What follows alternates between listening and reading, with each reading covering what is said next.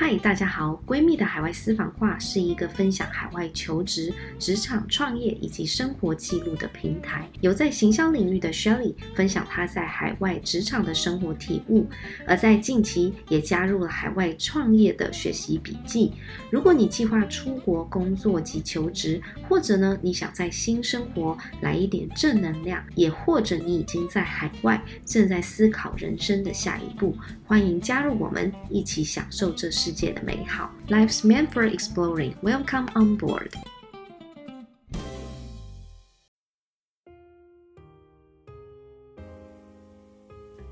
各位闺蜜海外私房话的朋友，大家好，我是雪莉。这一集呢，我想跟大家聊聊的内容，其实是最近我在 Harvard Business Review 呃阅读到的一篇文章，我觉得非常有意思。那在进入今天正题之前呢，跟大家分享一下我这一个礼拜的状况吧。因为现在呢，我主要是在做 market research 的一个阶段，我觉得有时候会有一个问题，就是说，当你刚开始要进入这个领域的时候，你可能有一些既定的一些想法或者是一些憧憬，然后你就会觉得，哦，这个应该是很有机会的，然后你觉得你的想法很好，然后当你真正开始做调研啊，然后开始 trying to understand the market 的时候，你就会发现，天哪，好像比你想象中有更多的一个困难点，然后可能之前认为的事情。当你在找到资料之后，发现也不是这么的乐观，所以呢，我自己就觉得这个礼拜有点陷入困境里面，然后意志有点消沉，所以我就想说，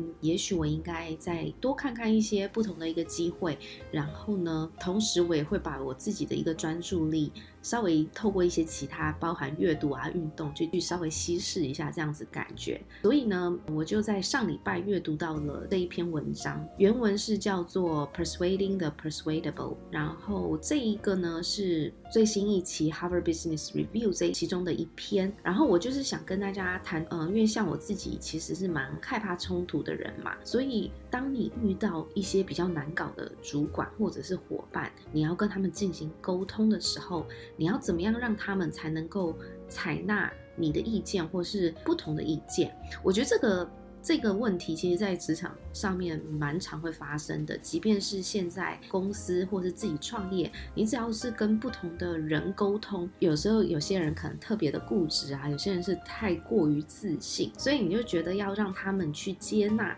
不同的意见是一件非常困难的事情。所以呢，今天就想跟大家聊一聊，呃，在职场上，如果我们遇到一些比较固执、自尊心比较强，或是是过于自信的人，不容易去接纳不同的意见的时候，我们该怎么做？那这一集的原文我也放在我们的部落格里面，你们如果有兴趣呢，可以去阅读看看。其实这一篇文章呢是 Adam Grant 他写的，我想大家如果阅读过《Give and Take》这本书，其实对他应该并不陌生。他就是非常著名的华顿商学院的组织心理学家。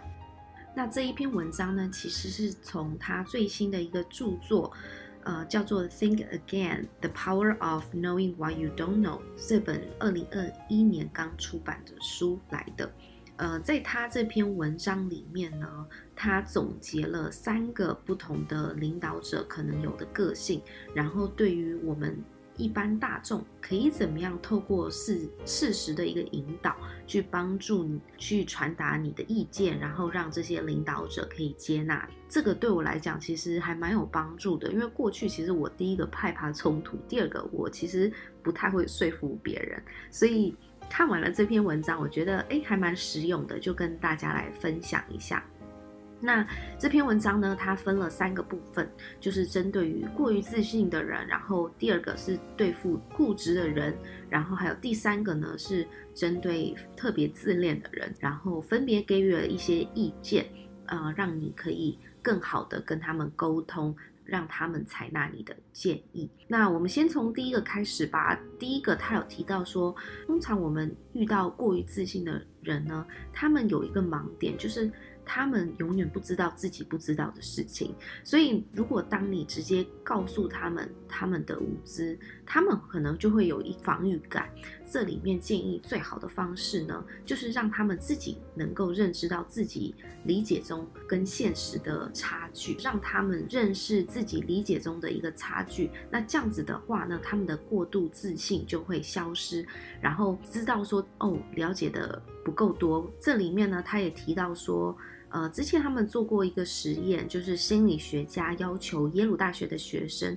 对于他们日常生活当中如何工作的知识进行评分，比如说电视是怎么运作的啊，马桶怎么冲水的啊。那这些学生呢，耶鲁大学的学生嘛，他们原本。对自己的知识是非常有信心的，然后一直到说心理学家要求他们逐步去写下他们所认知的解释的时候，比如说像电视本身是如何去传输这个图片啊，还有这个厕所的马桶到底是实际怎么去冲水的啊，他们可能都不知道了，然后就突然意识到自己的了解非常的少。那我觉得这个也是一个很好的方法。你如果直接去指正他们哪里错，你不够懂，那他们可能无法反映这个这个想法。那直到说你可以实际让他们说出他们目前所了解的，就可以慢慢的意识到自己所了解的很少。这是第一个部分。那第二个部分呢，就是特别针对于非常固执的人。所谓固执的人呢，我们通常都会说这个老顽固、老顽固嘛，其实就是说。他们一旦下定决心之后，他们的想法就好像就定格了，就不会改变了。通常这样子类型比较固执的人呢，他们特别相信就是内部的一个控制，他们觉得说所有的结果都必须去服从他们的一个意愿，他们的一个想法。对于这样子比较固执的人，到底可以提出怎样的一个想法呢？就像是说，你今天跟你的老板沟通好了，你要让他们可以感觉到。他们是可以控制整个对话的人，然后你也愿意让他们分享他们的想法。那在里面呢，他就提到了一个例子，就是呃，大家知道 Steve Jobs 他本身是一个非常严苛然后严厉的人嘛。他的同事工程师 Bell 在一九九零年代后期正在那个 Mac 电脑上面听音乐，然后呢，他就是会觉得说。每次听音乐的时候，他那个 Mac 电脑呢就要随身携带，然后觉得很不方便，所以呢，他就想要建议发明一个单独的一个盒子，拿来专门播放这些音频。Steve Jobs 就不以为然，觉得这个 idea 很愚蠢，然后。Dell 呢，他其实也希望说有一个类似像 Stream Video，让他看电视更加的方便。当时 Steve Jobs 也是觉得说，谁会想要去看这些 Stream Video？所以呢，Dell 就觉得说，Steve Jobs 在评估别人的想法的时候。为了要自己的一个控制权，否决他的意见。当然，大家也知道，Steve Jobs 是一个非常有想法的人。Bell 当时就决定用另外一种方式，希望能改变 Steve Jobs。所以有一天呢，他就利用跟 Steve Jobs 聊天的时候，他就顺带一提的方式跟他讲说，他觉得 Mac 电脑不可能每个房间都有，然后他也觉得说。在其他的设备上面进行这样子的 stream video 的传输，其实是一个趋势。然后呢，他没有直接提出他的论点，他反而是说，如果我们可以建造一个播放内容的盒子，你觉得怎么样？当时乔布斯他虽然保持着一个怀疑的态度，但是呢，他并没有就立马拒绝，反而就是开始会对这个想法慢慢去接受。然后最终呢，让 Bell 去做这样子的一个新产品的开发，就开始做了这个项目。这个项目也为之后的 Apple TV 铺了一个道路。当他回忆起这样子的一个往事的时候，他就觉得说，有时候你在跟固执的人共事的时候呢，其实你不应该告诉他，老板你应该怎么想，或是该怎么办。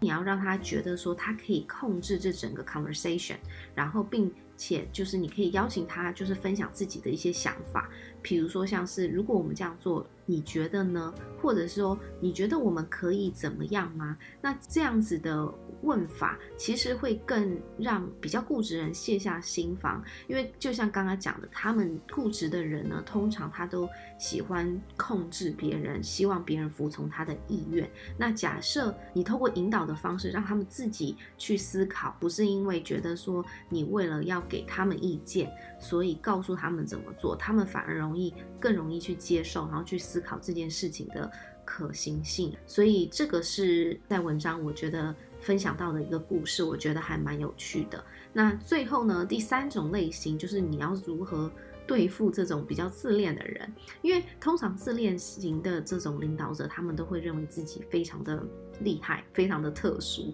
所以呢，他们不会轻易去承认自己的错误。但是呢，你也可以透过比较特别的设计方式。让他们自己承认自己的 mistake。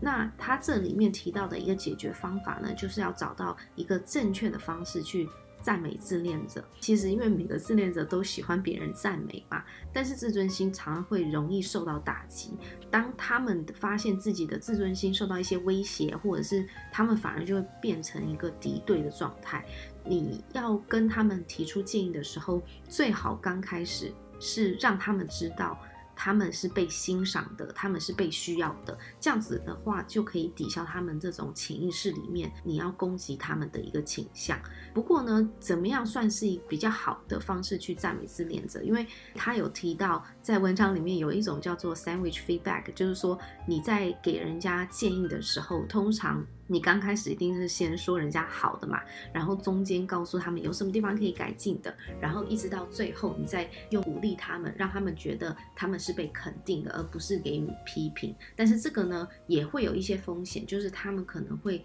认为说你其实是在鼓励他，他可能就忽略掉你其实最中间想要给他们的一个批评指教。所以呢，这个关键点就是说你要怎么样去提供一个比较正确的方式去赞美他们。那这里面呢，他有提供一些建议，比如说你觉得这个领导者他可能做出了一个错误的决定，你在给他 compliment 时，你不可能讲说哦，他的决策能力很棒嘛。你其实可以换个另外一个说法，maybe 说哦，我觉得你这个的创造力不错啊，你这个呃能想到这样子的东西，你要给他的赞美其实不应该是他做不好的地方，反而是找另外一个方式去让他们呃更接受。那这样子的话，他们就会更容易去接受你对他们。批评的其他的一个缺点，那这三个部分呢，我就是想给大家参考一下，在针对于不同的人的时候，我们可以怎么做？那我觉得，通常领导者他之所以为领导者，一定是他有一定的能耐，有时候他的自信、他的顽固，也是他变成领导者的一个特质吧。那我觉得，当你真正觉得说有什么地方，你希望。让你的领导者可以更容易接受你的意见的时候呢，其实你也许可以试试这些方法，让你的想法能传递给他。那我觉得这也就是所谓的沟通力的一部分。然后我觉得会想要跟大家分享这一篇的原因，主要也是因为自己在这个方面其实还有很大进步的一个空间。好的，那我们来稍微总结一下今天的内容哦。第一个，如果对于超级自信的领导者，我们可以让他们说出来，让他们理解自己理解中的差距。那这样子的话，他们的过度自信心就会消失了，然后也会了解到自己理解的很少。第二个，对于比较固执的领导者提出问题，而不是给出答案，这样可以解决他们的防御能力。你可以透过让他们控制对话，并邀请他们分享自己的一个看法，包含如果呢，或者是我们可以这样做吗？等等的，激发更多的创造力。那最后第三个，对于比较自恋型的领导者，比较好的解决方法呢，是找到正确的方式赞美他们，让他们感受到自己被欣赏，也可以抵消他们对你的敌对状态。那希望这一集对你有帮助，就分享给大家了。我那也欢迎大家跟我分享你在职场或者是你在你的创业工作的环境里面，你通常会遇到哪一种类型的领导者？是比较固执，是过度自信，还是？特别自恋，那你又是怎么样的一个处理方式呢？欢迎跟我分享。那我们这一集就到这边，我们下次再见，拜拜。喜欢今天的语音吗？如果你有任何想法或有想要听的主题，欢迎到下方留言给我们哦。我们下次再见。